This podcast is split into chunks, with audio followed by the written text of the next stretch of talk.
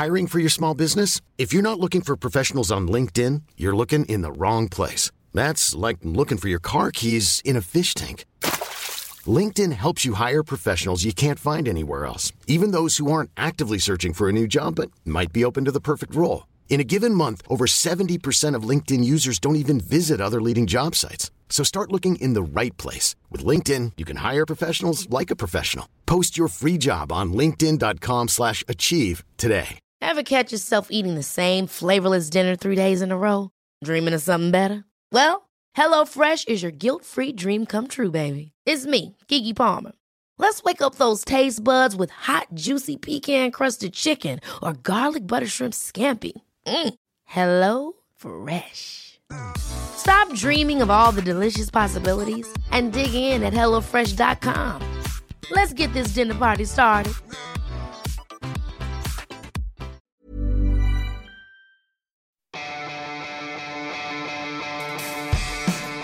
Universo Premier, tu programa de cabecera de la Premier League. Hoy, con Álvaro Romeo, José Miguel Pinochet y Manuel Sánchez. Tengo la sensación de que ustedes y yo no vamos a olvidar esta semana nunca. Y tengo el presentimiento de que este domingo nos esperan curvas, amigos. Bienvenidos a Universo Premier, reciban un cordial saludo de Álvaro Romeo. Liverpool y Tottenham jugarán la final de la Liga de Campeones el 1 de junio en el Wanda Metropolitano y el campeón de la Premier saldrá de lo que pase este domingo. Díganme que no son buenos tiempos para el fútbol inglés. Intuyo que va a ser un ciclo de éxito, cuyo nacimiento podemos situar en el Mundial de Rusia, cuando Inglaterra alcanzaba las semifinales del Mundial. Y sin meter en la misma coctelera a selecciones y a clubes, convendremos en que la captación de los mejores entrenadores y de algunos de los más sobresalientes directores deportivos han traído un soplo de aire fresco a las Islas Británicas. ¿Cuánto durará este ciclo? Yo diría que mucho, no solo por la edad perfecta en la que están la mayoría de las estrellas de esta liga, sino porque además los clubes grandes han aprendido que entregarse a Hodgson, a Dalglish, a Reknap, a Sherwood, a David Moyes, a Mark Hughes, todos entrenadores de un equipo del top 6 en algún momento de esta década, no es la solución, sino más bien el problema. Profundizaremos en todo ello, como también en el descenso del Cardiff City 364 días después de subir, en una Champions que se les escurre Arsenal y Manchester United en la apelación, apelación denegada y subsiguiente veto al Chelsea en el mercado de fichajes y en cuánto pueden cundir 16 años y 30 días. Lo decimos por Harvey Elliott, el jugador más joven en disputar un minuto en Premier League. Lo haremos aquí en Universo Premier. Final de la batalla en St. James Park. 2-3. 3 puntos para el Liverpool. La Premier se va a definir en la última jornada. Recupera el liderato. Se consuma el descenso de los Bluebirds de Neil Warnock. Es el final de un sueño que ha durado 12 meses. Solo que no mismo, 38 partidos de Premier League. Victoria del Wolverhampton por 1-0 gracias al gol de Den Donker. Los hombres de Nuno Espíritu Santo, que son séptimos en la Premier League, todavía no. Matemáticamente tendrán que esperar a ver lo que hace el Leicester City el lunes contra el Manchester City. Vincent Company sonríe, un gol suyo. Supone que el Manchester City llega a la última jornada como líder con 95 puntos. Abrazo de Pep Guardiola con todo su staff técnico. Primera victoria del Bournemouth en Premier sobre el Tottenham. Y tenemos noticia, el Manchester United no estará en la Liga de Campeones de la próxima temporada. Una campaña tremendamente mala del equipo de Old Trafford que termina con un empate en el terreno de uno de los peores equipos que han pasado por la Premier League. 1-1 entre Huddersfield Town y Manchester United. Un triunfo que lo deja tercero de más Álvaro al Chelsea, 71 puntos, con lo cual el Chelsea, si bien todavía no cerró la clasificación, lo tiene al alcance de la mano. Arsenal 1, Brighton and Hove Albion 1. El Arsenal, si no entra en la Liga de Campeones a través de la Europa League, el año que viene estará fuera de la Champions.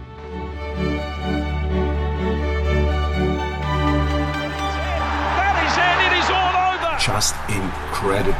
It is a Merseyside miracle for Liverpool. Oh, Lucas Moura! He's done it! He has done it! He's won it! Lucas Moura's got a hat-trick! É difícil falar. Eu sonhei muito com, com esse momento. Are in the final! It's another English miracle! Vamos allá, vamos allá, que hay mucho de lo que hablar y ha sido seguramente la semana más emocionante de fútbol que yo puedo recordar, con unas semifinales eh, de Liga de Campeones en las que tanto el Tottenham como el Liverpool dieron la vuelta al marcador. Lo tenía muy difícil el Liverpool después de caer por 3 a 0 en el Camp Nou y terminó ganando por 4-0 gracias a tantos de dos de Divo Origi perdón, y otro doblete de Jorginho Wijnaldum. Por su parte, el Tottenham venció al Ajax por 2 a 3, marcaba primero para el Ajax Matis Delight y Hakim Ziyech y remontaba el encuentro Lucas Moura con un hat-trick en el global de la eliminatoria 3 a 3 para bueno, un empate, pero los goles eh, con valor doble fuera de casa dieron el pase a los Spurs de Pochettino a la final de la Liga de Campeones. Conmigo, aquí en el estudio, Manuel Sánchez. Hola Manuel, ¿qué tal? Hola, ¿qué tal Álvaro? ¿Te lo has pasado bien esta semana? Bueno, ha sido una semana muy intensa, diría, como tú decías, de las más emocionantes futbolísticamente hablando de mi vida. No creo que nunca más vaya a vivir en directo algo como lo que viví en Anfield con, ese, con esa remontada del Liverpool por 4-0 ante el Barcelona. Tenemos aquí a Manuel de cuerpo presente y también la voz de José Miguel Pinochet en este programa. José, eh, no nos podemos olvidar tampoco de algo que parece que ha sucedido hace siglos, pero que pasó el pasado lunes, que es la victoria del Manchester City por un gol a cero con un gol del capitán Vincent Company cuando el partido languidecía.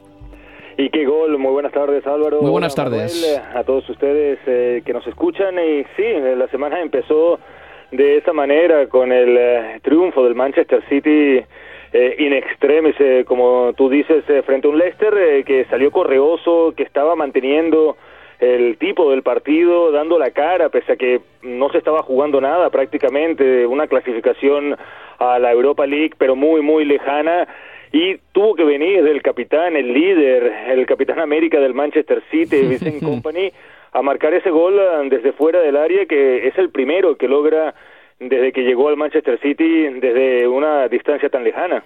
Y es bonito incluso, ¿no, José, que lo marque también Vincent Company, teniendo en cuenta que es el único futbolista que queda de mm, ese Manchester City no tan acaudalado, ese Manchester City más modesto, ese Manchester City que cuando llegó Company no tenía máquina de café en el centro de entrenamiento, la puerta de uno de los baños estaba rota, y él ha vivido este viaje del club, de lo que era al ultra club moderno que es ahora. Es eh, una figura ejemplar, eh, no solamente dentro de la cancha, también fuera de ella.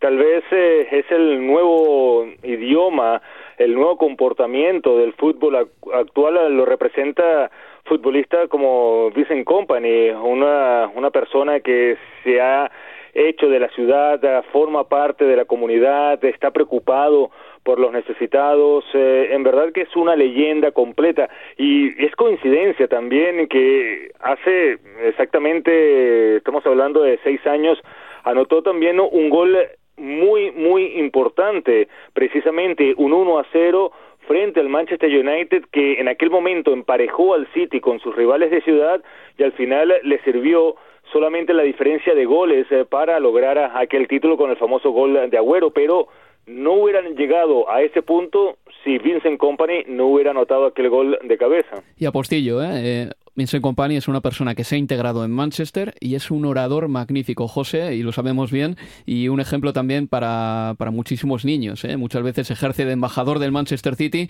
y la verdad es que sus eh, cómo comparte sus experiencias, su sabiduría, su pozo, su saber estar, eh, demuestra que, que, es un capitán perfecto. Vamos a meternos en la Liga de Campeones ya, y vamos a empezar por ese partido del Johan Cruyff Arena, ese encuentro entre el Tottenham y el Ajax. Never seen you as emotional as you are right now.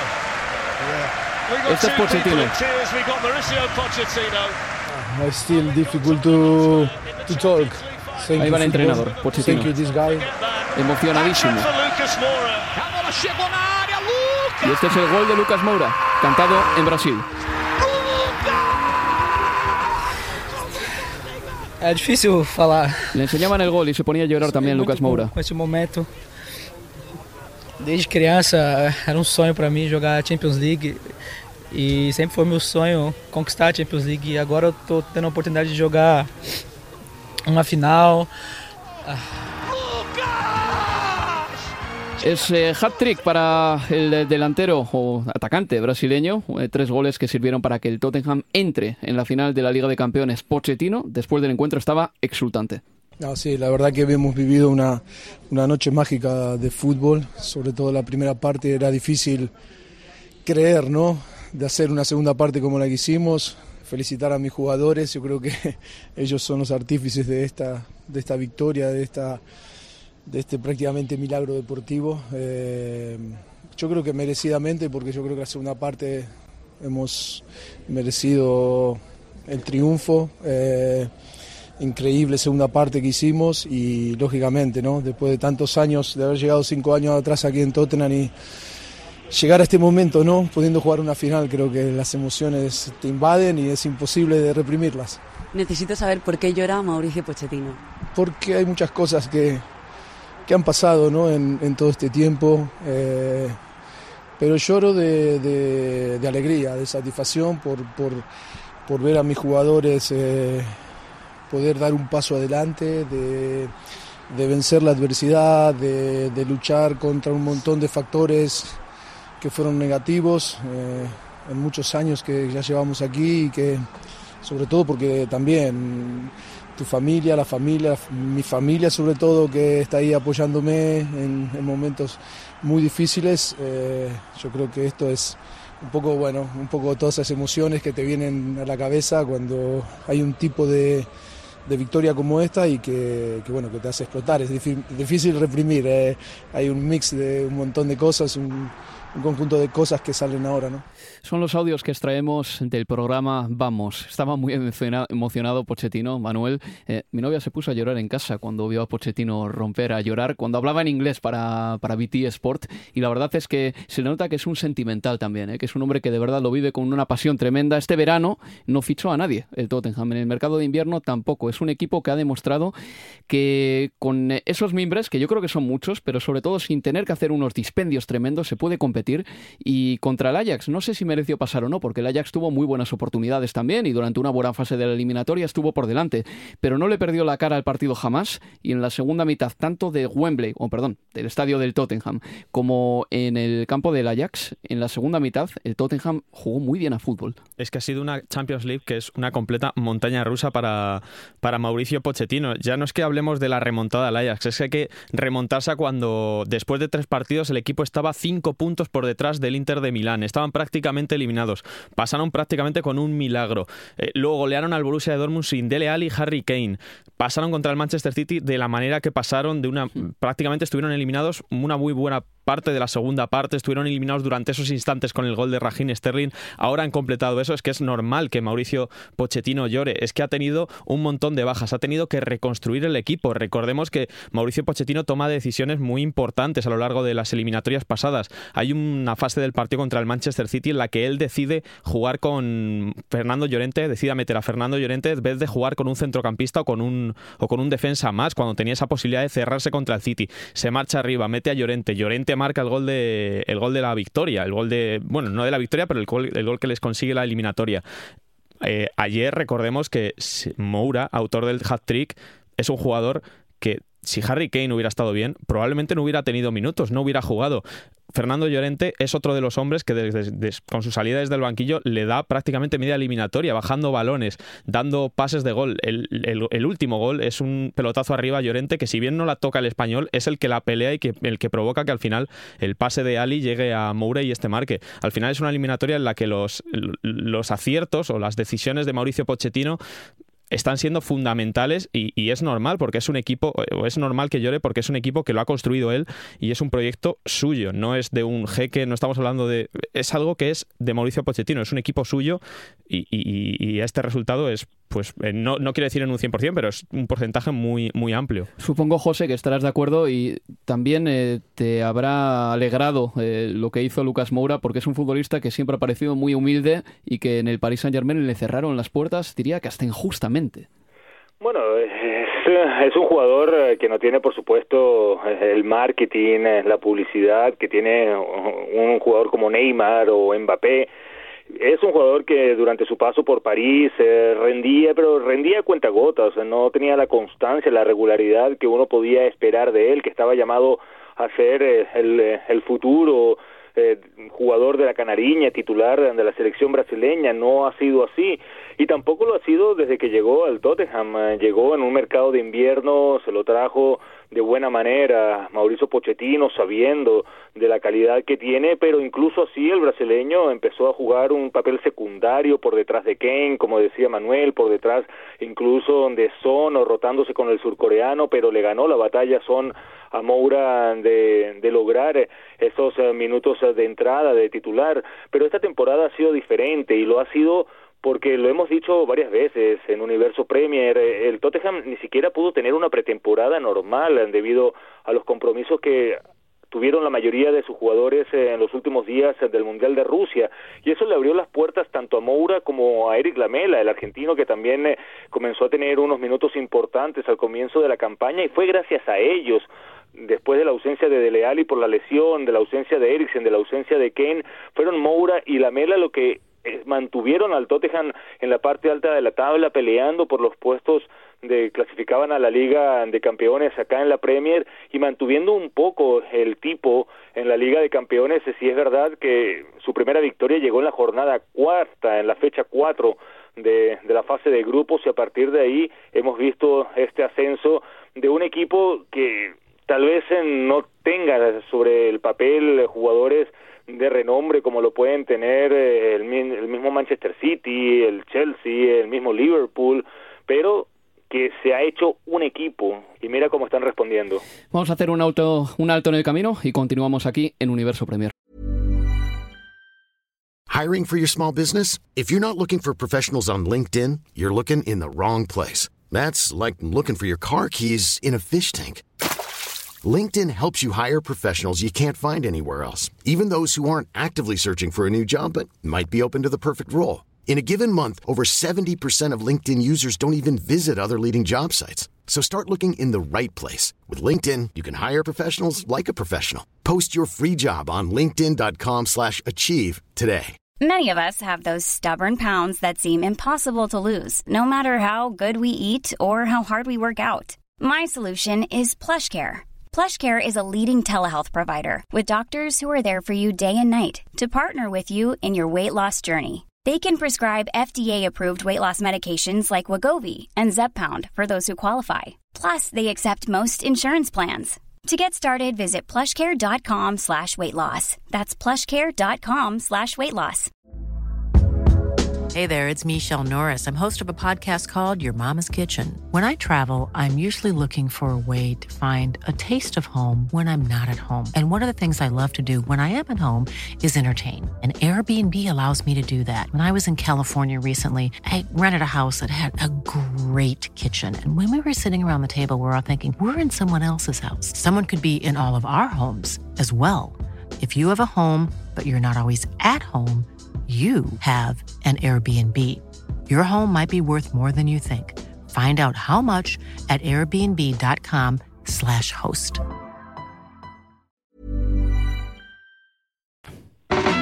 Universo Premier, tu programa de cabecera de la Premier League.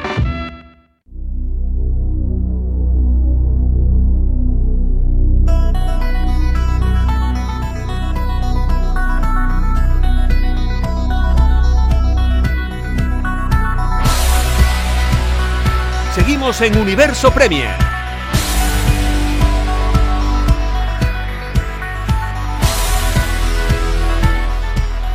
Aquí continuamos en Universo Premier con la voz de un servidor, Álvaro Romeo, y con Manuel Sánchez hoy en el estudio, José Miguel Pinochet en la distancia. Estábamos hablando de la Liga de Campeones, hablábamos de ese pase del Tottenham a la final de la competición, hablábamos de muchos hombres, eh, Manuel sacaba la palestra, el nombre de Fernando Llorente. Yo me quiero centrar también en Moussa Sissoko, un futbolista que ha aprendido a jugar con Pochettino. Es un eh, jugador que en el Newcastle era un auténtico desastre, en la selección francesa era un caballo desbocado, que muchas veces daba algo positivo a la selección de Francia, energía, vitalidad, mm, rompía líneas con eh, sus cabalgadas, pero en general no le veíamos capaz de triunfar en un equipo que depende tanto del juego posicional.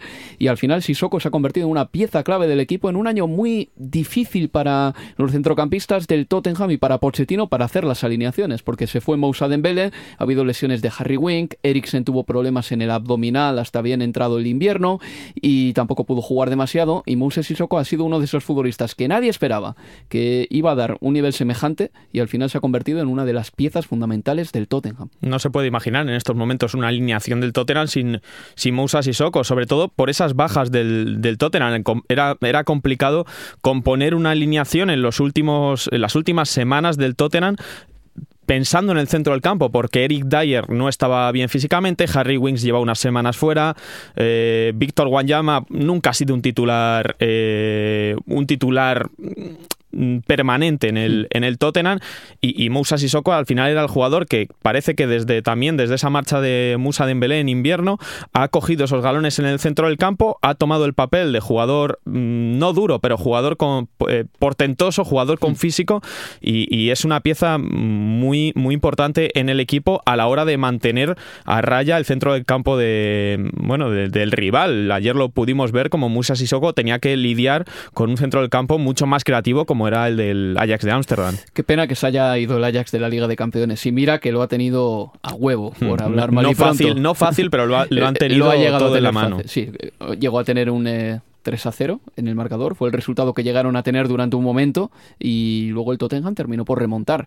Y eh, un, tiro, un tiro al palo con 2-2, eh, ocasiones para, para rematar a la contra. Estos momentos de los que te acuerdas cuando te eliminan. El, el gol que llevan en el minuto 95 y un segundo. Bueno, eh, son una serie de catastróficas desdichas para un Ajax que lo había hecho todo bien y que cuando ya tenía el papel de favorito sobre la mesa, bueno, pues eh, falló. Yo recuerdo que el Ajax, cuando ganó la Liga de Campeones en eh, 1995, tenía un equipo precioso, un equipo de futbolistas que marcaron un poco el fútbol de la década siguiente. Ese Ajax tardaron como dos años más o menos en desmantelarlo. Ese Ajax eh, fue desmantelado en un fútbol que era distinto al de el, ahora. El año siguiente hizo semifinales, si no me acuerdo muy bien. Efectivamente. No me acuerdo mal, contra la Juventus, pues el que perdieron. Eh, el año siguiente creo que 90 creo que llegó a la creo que llegó a la final contra, Mm, contra, contra- la Juventus, contra la Juventus, ganó ganó al Milan en la final con un gol de Patrick Kluivert Mm. y luego al año siguiente perdió en la final con la Juventus Eso es. por eso digo que tardaron un par de años en Mm. desmantelarlo pero el fútbol ha cambiado ahora mismo no no hay únicamente cuatro o cinco equipos que paguen más del Ajax, que el Ajax, sino que puede haber tranquilamente unos 15 o 20 equipos en el mundo que paguen más. Y Nigel de Jong, eh, perdón, Frankie de Jong ya se ha ido al Fútbol Club Barcelona. ¿Cuánto va a durar el equipo de este Ajax? Eh, Yo creo que este verano va a ser muy complicado que retengan a sus principales estrellas y es muy probable que el año que viene el Ajax sea un equipo que tenga una cara muy diferente y una alineación con tres o cuatro cambios. Es que el, signo más claro de que se acaba este Ajax de Ámsterdam es el hecho de que no hemos llegado todavía, no se ha abierto el mercado de fichajes y Frenkie de Jong ya está fuera del Ajax de Ámsterdam, ya está firmado por el, por el Barcelona. Otros jugadores como Mathis de Ligt eh, es prácticamente imposible que se queden o, o, sería muy complicado teniendo en cuenta cómo está el mercado de fichajes que se queden. Eh, Dusan Tadic va a tener ofertas, aunque es un jugador que ya ha tenido paso por otras ligas Es- sin demasiada fortuna. Es posible que se quede. sí. Pero probablemente, bueno, mm, probablemente le lleguen ofertas, veremos si, si, si quiere aceptarlas, porque no, le va- no van a ser del calibre de Delict o de John. Otros jugadores como Van de Beek, ya está sonando para equipos, o Nana siempre ha estado en la élite de muchos equipos. Mm, Bueno, es mucho talento joven que quizás algunos sí que opten por quedarse en el Ajax de Ámsterdam para seguir desarrollando su talento, pero muchos otros, obviamente, porque el mercado del fútbol así lo, así lo marca. No es lo mismo hace 15 años o 20 años o 25 años cuando el Ajax de Ámsterdam podía equipararse en tema de sueldos con otros equipos, ahora que lo que te pagan en la Premier League no te lo van a pagar en la Eredivisie. Efectivamente. José Miguel, Liverpool 4, Barcelona 0. Dos goles de Origi, dos goles de Jorginho Wijnaldum. Imagino que esa noche sería muy larga en la casa de los Pinochet, ¿no? Muy, muy, muy larga, por supuesto, eh, con ah, pasado de Anfield y pasado del Camp Nou también y presente, sobre todo ver eh, las dos realidades, eh, dos fútbols eh, contrastados eh, completamente sobre la cancha de un equipo que estaba deseoso, ambicioso, con ganas de comerse el mundo y otro que le pesaban los miedos, eh, que le pesaba el recuerdo, las pesadillas eh, que había vivido eh, no hace mucho, recordando la- los cuartos de final eh, con los que perdió frente a la Roma la temporada pasada. Volvió a ocurrir un Barcelona desdibujado en la cancha, no parecía el Barcelona que deslumbró el mundo futbolístico de la mano de Pep Guardiola cuando dio aquel gran recital de la final de la Copa de Europa de la Liga de Campeones contra el Manchester United acá en Wembley. Este Barcelona con se cuenta con las manos los jugadores que tal vez tú podías reconocer que estaban haciendo el papel que se le requería pero yo creo que también es mérito de un Liverpool, de una afición, de un estadio y de, sobre todo de un entrenador, Jürgen Klopp, que creyeron que podían uh, lograr uh, la remontada, que, que no se pusieron a pensar en la final. Yo creo que ese fue el gran mérito de Liverpool. No fue la final, sino vamos a disfrutar el partido de esta noche, el partido del pasado martes. Vamos a ver si anotamos un gol. Lo lograron rápido, error de Jordi Alba mantuvieron el, tipo, aguantaron eh, buenas manos de Allison para evitar el gol de Messi, también la, la, entrada de Jordi Alba hasta el final de la primera parte, un gran pase de Messi también, y después en el segundo tiempo un cambio obligado fue el que cambió eh, la figura del partido, nuevos errores del Barcelona, y al final eh, fue yo creo que la, tribuna de COP, todo el estadio, el que llevó en andas al equipo. Vamos a hacer una prueba con eh, Miquel Agut, eh, periodista de Barcelona, que puede que esté escuchándonos porque Abel Moreno tiene algún problemilla con la centralita. Hola Miquel Agut, ¿qué tal? Hola, Romeo, ¿qué tal? Pues muy bien, pues muy bien. Tú, Miquel, em, sueles eh, ser crítico con el Barcelona porque eres fan del equipo y porque quieres lo mejor para el Barça, lo que no quita para que tú, en tus, em, en tus opiniones sobre la actualidad del Barcelona, seas más crítico que nadie, a veces ácido y a veces incluso subversivo. Eh, sobre todo porque ya sabemos que los directores de algunos periódicos en Barcelona no son tan, em, son tan críticos con la actualidad del club cuando quizá al Barcelona hay que criticarle porque algunas cosas se hacen muy bien, pero otras se hacen muy mal.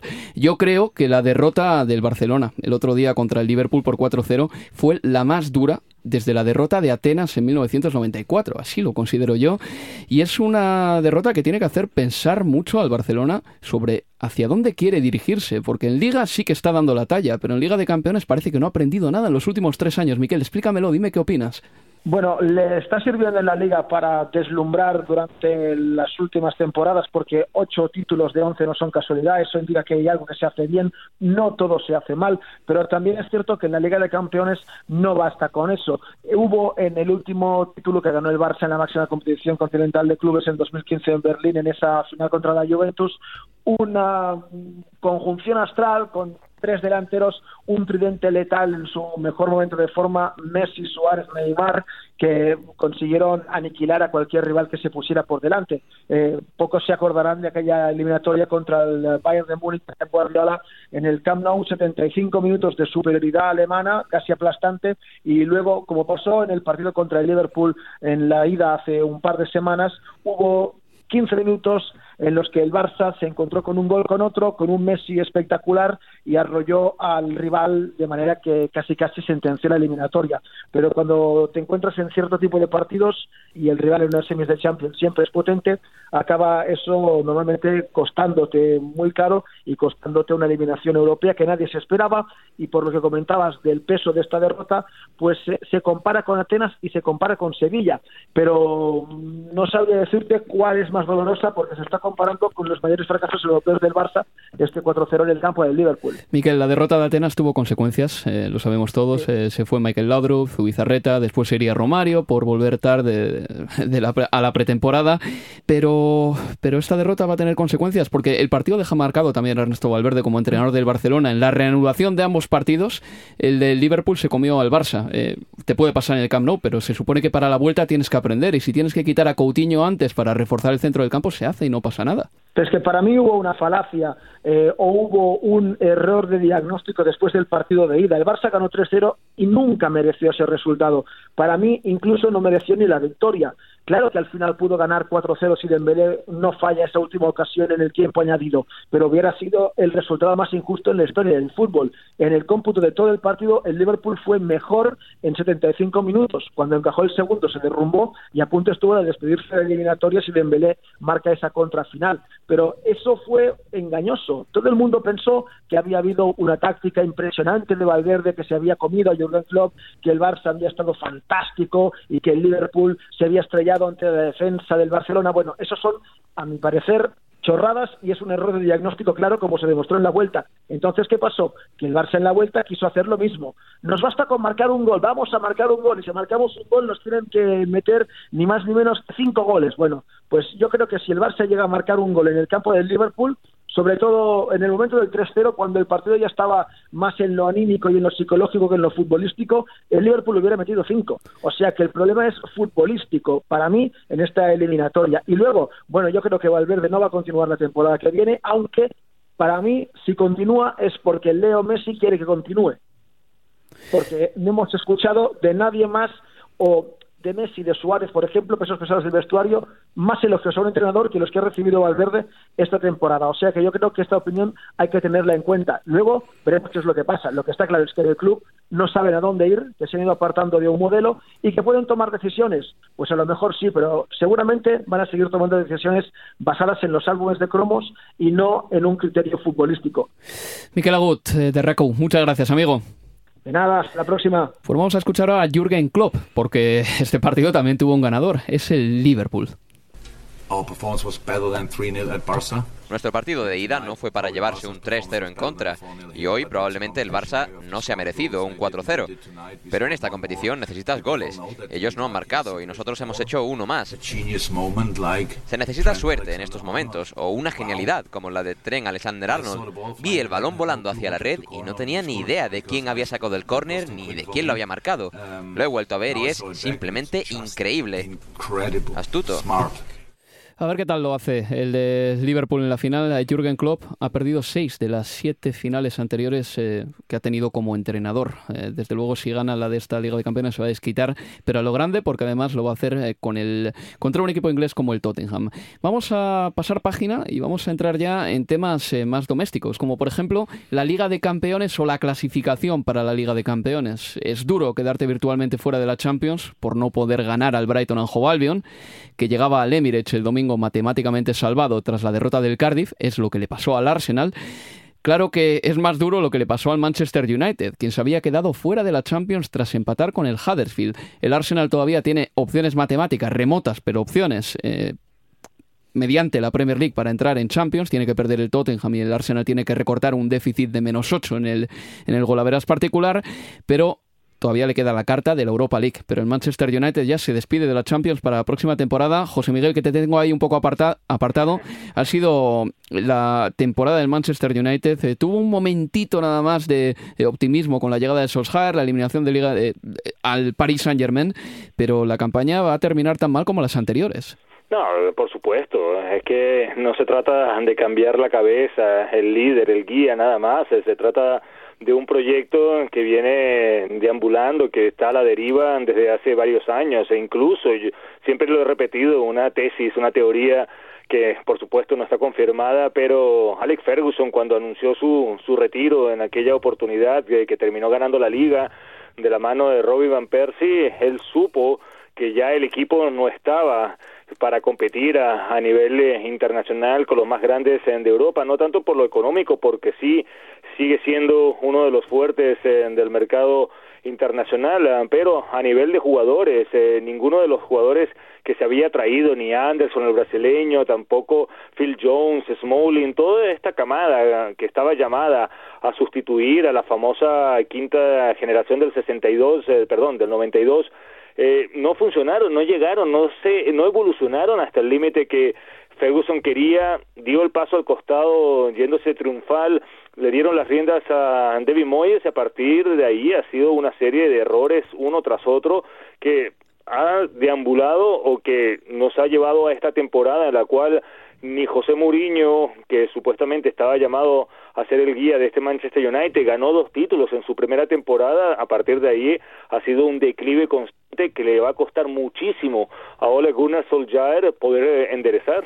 Y me pregunto yo cuánto tiempo va a poder sostener el club al equipo, porque el club tiene evidentemente unas finanzas saneadas, es un equipo que tiene muchísimo tirón en Asia, que vende muchísimas camisetas, pero llegará un momento en el que la gente dejará de comprar, no igual en dos, tres años, pero sí en diez, si el Manchester United no empieza a hacer algo en el terreno de juego que de alguna manera esté a la altura de lo que es el club. Recuerdo, Álvaro, disculpa que te interrumpa, que cuando el Manchester United logró vencer al Liverpool o cuando el Liverpool perdió aquella primera temporada después de haber ganado la de 89-90, la 91 no logró ganar, Douglas se fue, la gente hablaba de que eso iba a ser cuestión de una o dos años, nada más. Y mira, han pasado 29 temporadas, el Liverpool sigue sin poder eh, posicionarse en la Liga Premier. Eh, no creo que el Manchester United, yo creo que el Manchester United tiene mucha más capacidad económica para poder contratar y recuperarse, pero mira, en aquel momento nadie pensaba que iba a haber esta sequía red. Otra de las noticias de la pasada jornada fue el descenso del Cardiff City. Ahí va. Enfrente uno de los recién ascendidos, el Cardiff, subcampeón del Championship, participará en la primera división del fútbol inglés por segunda vez en 58 años. Cardiff 4, Fulham 2 ha estado Luis Cobos. Primera victoria de la temporada para el conjunto galés. Tres puntitos que le vinieron perfectos y para salir también de puestos de descenso. Sin embargo, Warnock parece no demasiado optimista de cara al partido de hoy. Dice que es virtualmente imposible ganar al Liverpool. It's virtually impossible for any team. Eh, lo que marca eh, Warnock es una realidad absoluta. El Arsenal les hizo tres goles, el Chelsea les hizo cuatro, el Manchester City les hizo cinco y el Tottenham le hizo uno. Cardiff frente a Southampton, duelo por todo lo bajo. Uno iba a salir tocado. ¿Quién fue? Luis Cobos. Muy buena, Luis. Pues salió tocado el Southampton porque ganó el Cardiff 1-0 con gol de Patterson en el 74. Cardiff City, décimo séptimo. Seis puntos. Yo creo que si Warnock eh, se queda. Si a cualquier hincha del Cardiff le decías en agosto, terminás el último fin de semana del año fuera de descenso, se tiraban de cabeza al papel. Hoy recibe el Arsenal al Cardiff. El equipo que debía recibir el refuerzo de Emiliano Sala, un refuerzo que por desgracia nunca va a llegar. Fue un partido desafortunadamente marcado por ese accidente de avión donde viajaba Emiliano Sala, tras ser adquirido por el Nantes al Cardiff City.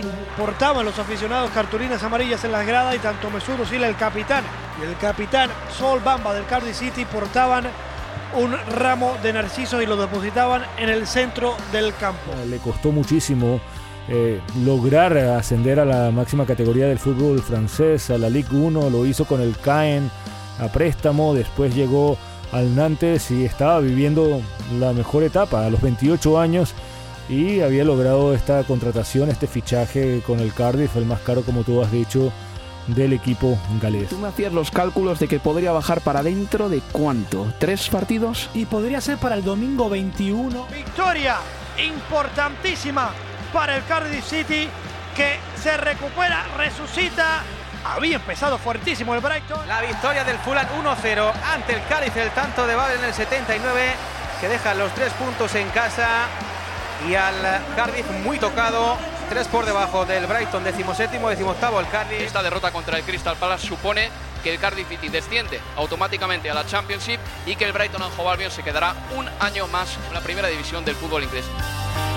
La temporada del Cardiff será recordada por partir como favorito para descender desde el principio y ha cumplido los pronósticos. También se recordará por el accidente de avión en el que viajaba Emiliano Sala tras firmar por el Cardiff percance aéreo en el que falleció el argentino, y también por las impertinencias del técnico Neil Warnock, una, su alegato en favor de acelerar las negociaciones del Brexit cuando nadie le había dado vela en dicho entierro, y dos, por echar a los pies de los caballos a los árbitros del Cardiff Chelsea, actitud que le valió una multa de 20.000 libras.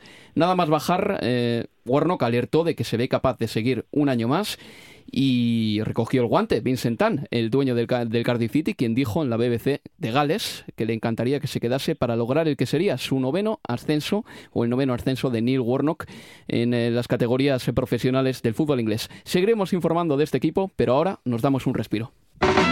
Universo Premier, tu programa de cabecera de la Premier League.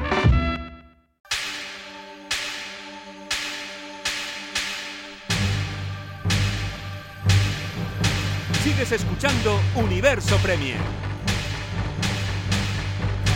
Victoria del Liverpool 5-0 para dejar al Liverpool líder de la Premier League con dos puntos por encima del Manchester City que jugará este sábado contra el Barley. Final, final, final ha ganado el City de Pep Guardiola que se lleva una victoria sufrida como pocas veces. La carrera final hacia el título se decide en Estadio Premier St. James Park. 2-3, 3 puntos para el Liverpool.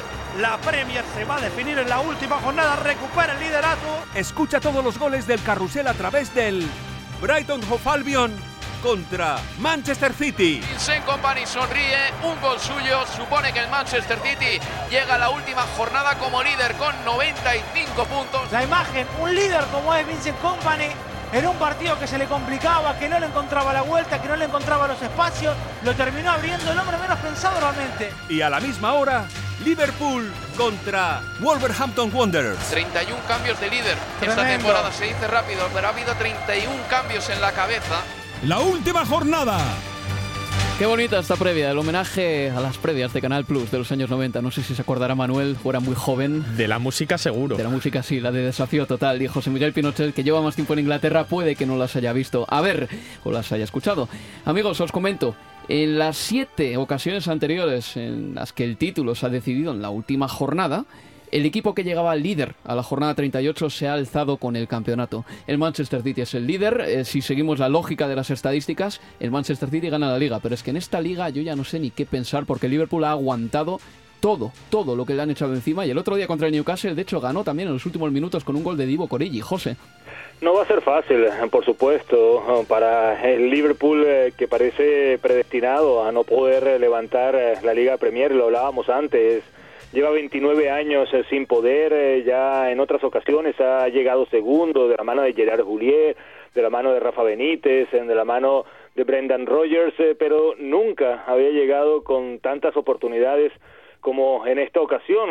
Lo que pasa es que al frente o de rival eh, tiene tal vez al mejor equipo, al mejor club que ha pasado en la historia de esta Liga Premier. El año pasado lograron 100 puntos, récord histórico. Este año pueden terminar con 98, también eh, la segunda mayor cantidad de puntos en una temporada y el Liverpool se va a tener que conformar con 97 y quedar en el subcampeonato, quedarse a uno tan, solo del tan ansiado trofeo, pero yo creo que ningún aficionado Red, eh, ningún aficionado de Anfield puede quejarse o puede eh, lamentarse de lo que ha sido un año histórico de la transformación que ha vivido este club de no hace mucho desde que llegó Jürgen Klopp a Anfield y lo que está hoy en día.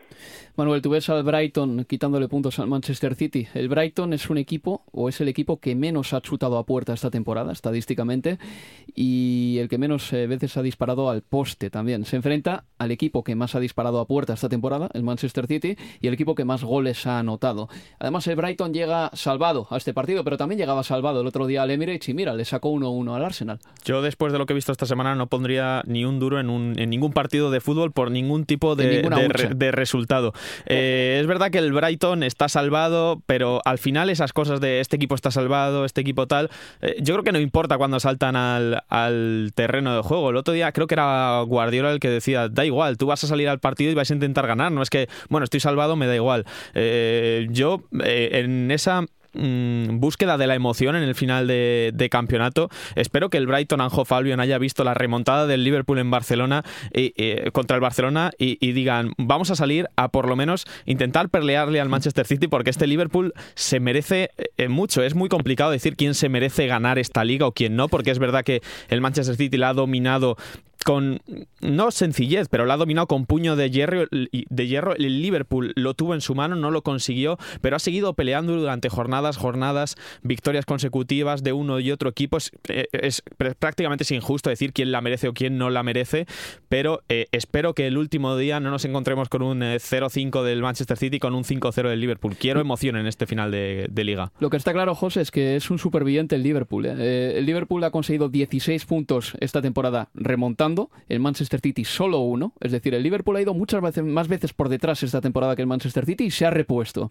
Y el Liverpool también ha ganado la friolera de 9 puntos en los últimos 10 minutos eh, de partidos de Premier. El Man City ninguno. Es decir, el Manchester City es un equipo que va bien cuando le va todo rodado. El Liverpool es más un superviviente y se enfrenta a un Brighton and Hove Albion, que es el mejor debutante en Premier League, es decir, de de equipo ascendido en Premier League, es el mejor desde, en cuanto a puntos se refiere, desde el Ipswich en la temporada 2000-2001, que consiguió 66 puntos.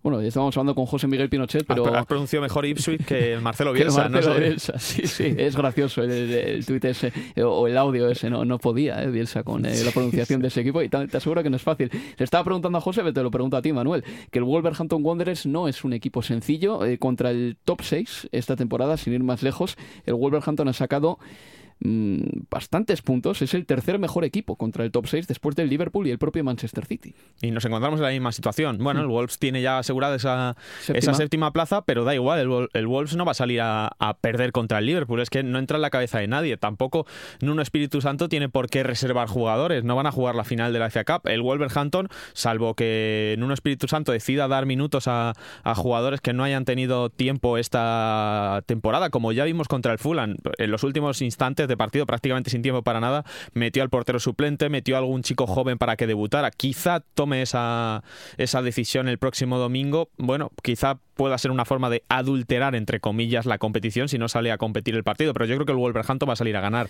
El Liverpool puede sufrir los estragos de haber jugado el partido tan intenso contra el Barcelona.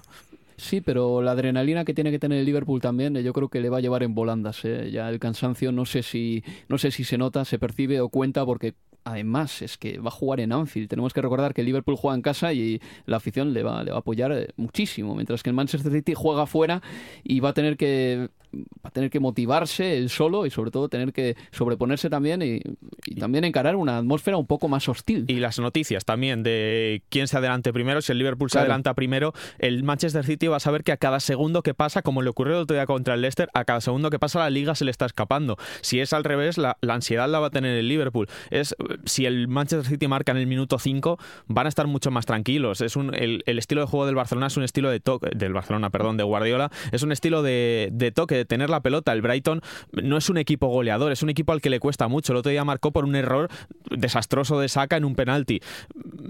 Las emociones y sobre todo el cómo, cómo se vayan desarrollando las acciones a que el- este domingo va a ser lo que va a marcar también mucho el desenlace final de la Premier. Desde luego que sí, y además ahora es que esa información es hasta inmediata, Manuel, con los smartphones, los teléfonos móviles. eh, no necesitas transistores, Hmm. ni, ni te va a faltar frecuencia, ni nada por el estilo. Se, saba- se va a saber al momento. Dos cositas antes de terminar el programa. Bueno, la primera de todas es que José Miguel Pinochet se ha quedado fuera de conexión, así que terminamos el programa tú y yo, Manuel, de que no nos pueda la presión.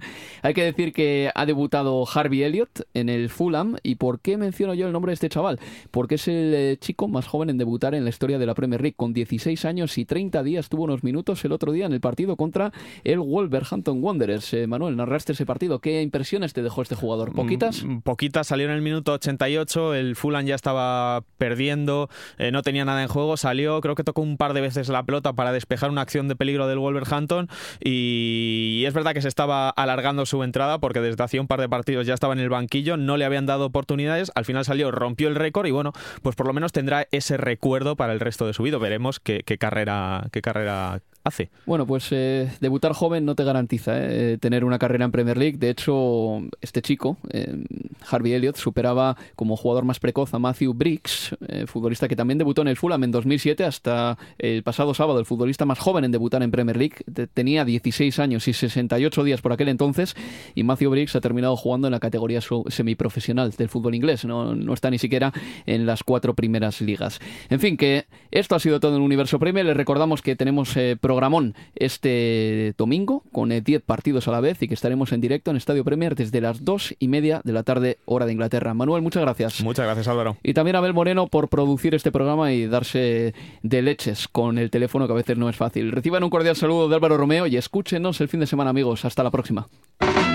Universo Premier, tu programa de cabecera de la Premier League.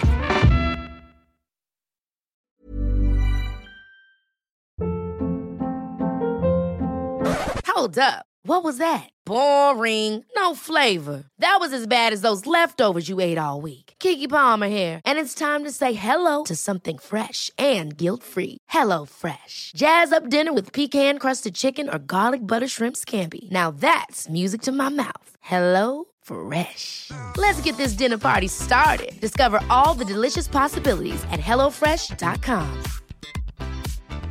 Are you ready for truly hydrated skin? Meet Hyaluronic Body Serum, a breakthrough in body care from Osea. It's clinically proven to instantly increase hydration by 161%. Their lightweight, fast absorbing serum delivers 24 hours of nonstop hydration for silky smooth skin without the sticky afterfeel. Osea's latest innovation combines the magic of their best selling hyaluronic sea serum with a new formula that's good for the whole body and five types of hyaluronic acid to target every layer of the skin. Osea is a women founded, women led brand that's been crafting seaweed powered products for nearly 30 years. The best part? Everything Osea makes is clean, vegan, cruelty free, and climate neutral certified, so you never have to choose between your values and your best skin. Treat your skin to clean vegan skincare from Osea. Get 10% off your first order site wide with code SUMMER at OseaMalibu.com. That's O S E A Malibu.com code SUMMER.